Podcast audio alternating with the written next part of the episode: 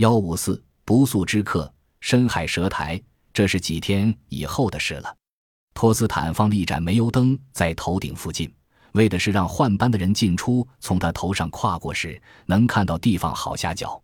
大约凌晨四点钟，托斯坦醒了，灯已被打翻了，在他耳旁有个冰冷的东西在扭动。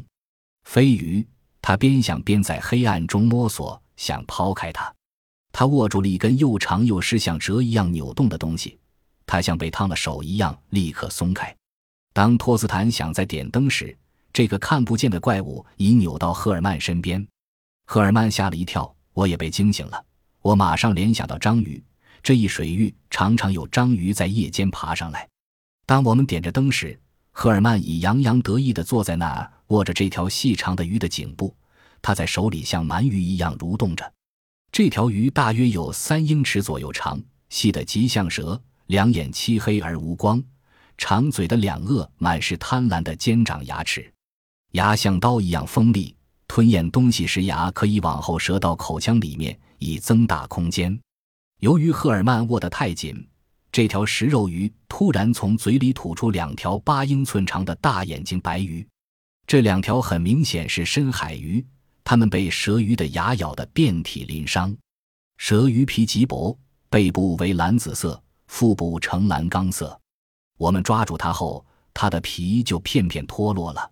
奇特的古动物化石，从它凶狠的样子，我们可以想象它生前的残暴模样。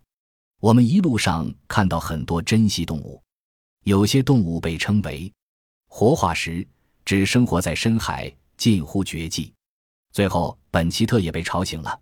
我们连鱼带灯一块放在他面前，他睡眼惺忪地坐起来，一本正经地说：“这不是鱼，根本没有这种鱼。”说完，他再不发一言，倒头又睡下了。本奇特说的对，我们六人大概是第一批见到这种鱼活着的人。人们曾在南美和加拉帕戈斯群岛岸上找到过它们的骨骼。鱼类学家称它们为 gympilas 或蛇苔，断定它是深海鱼。毕竟没人见到过活鱼。不过，虽然它们生活在深海，但肯定是在白天。由于白昼的阳光使它的大眼丧失了视力，所以在晚上它们才跑到水面以上极高的地方来。我们这些木筏上的人才得以亲眼目睹怪鱼落在托斯坦睡袋上一周之后，又有一条来访，时间也是凌晨四点。这时月亮已隐没，天空漆黑一片，只有星光闪耀。如今操作已不费劲，值完班以后，我沿木筏边缘走了一圈，替接班的伙伴瞧瞧有何不妥之处。我们每个值班的人都腰系一根绳子，我也一样。我手提煤油灯，谨慎地沿木筏最外面的原木行走。原木又湿又滑。突然有人在背后拉住我腰间的绳子，拽了一下，险些把我拉倒。我气极了，提着灯气冲冲地转过身，可连个人影也没有。绳子又被人拽了一下，这时我才看到舱面上有个闪闪发亮的东西在蠕动。原来又是一条蛇苔，这次它的牙深深陷进绳子里去了。我把绳子从他口中拉出时，弄断了他好几颗牙。或许是由于灯光照在弯弯曲曲的白绳上，使我们的深海来客误以为是一条细长的美味，于是跳起来就咬。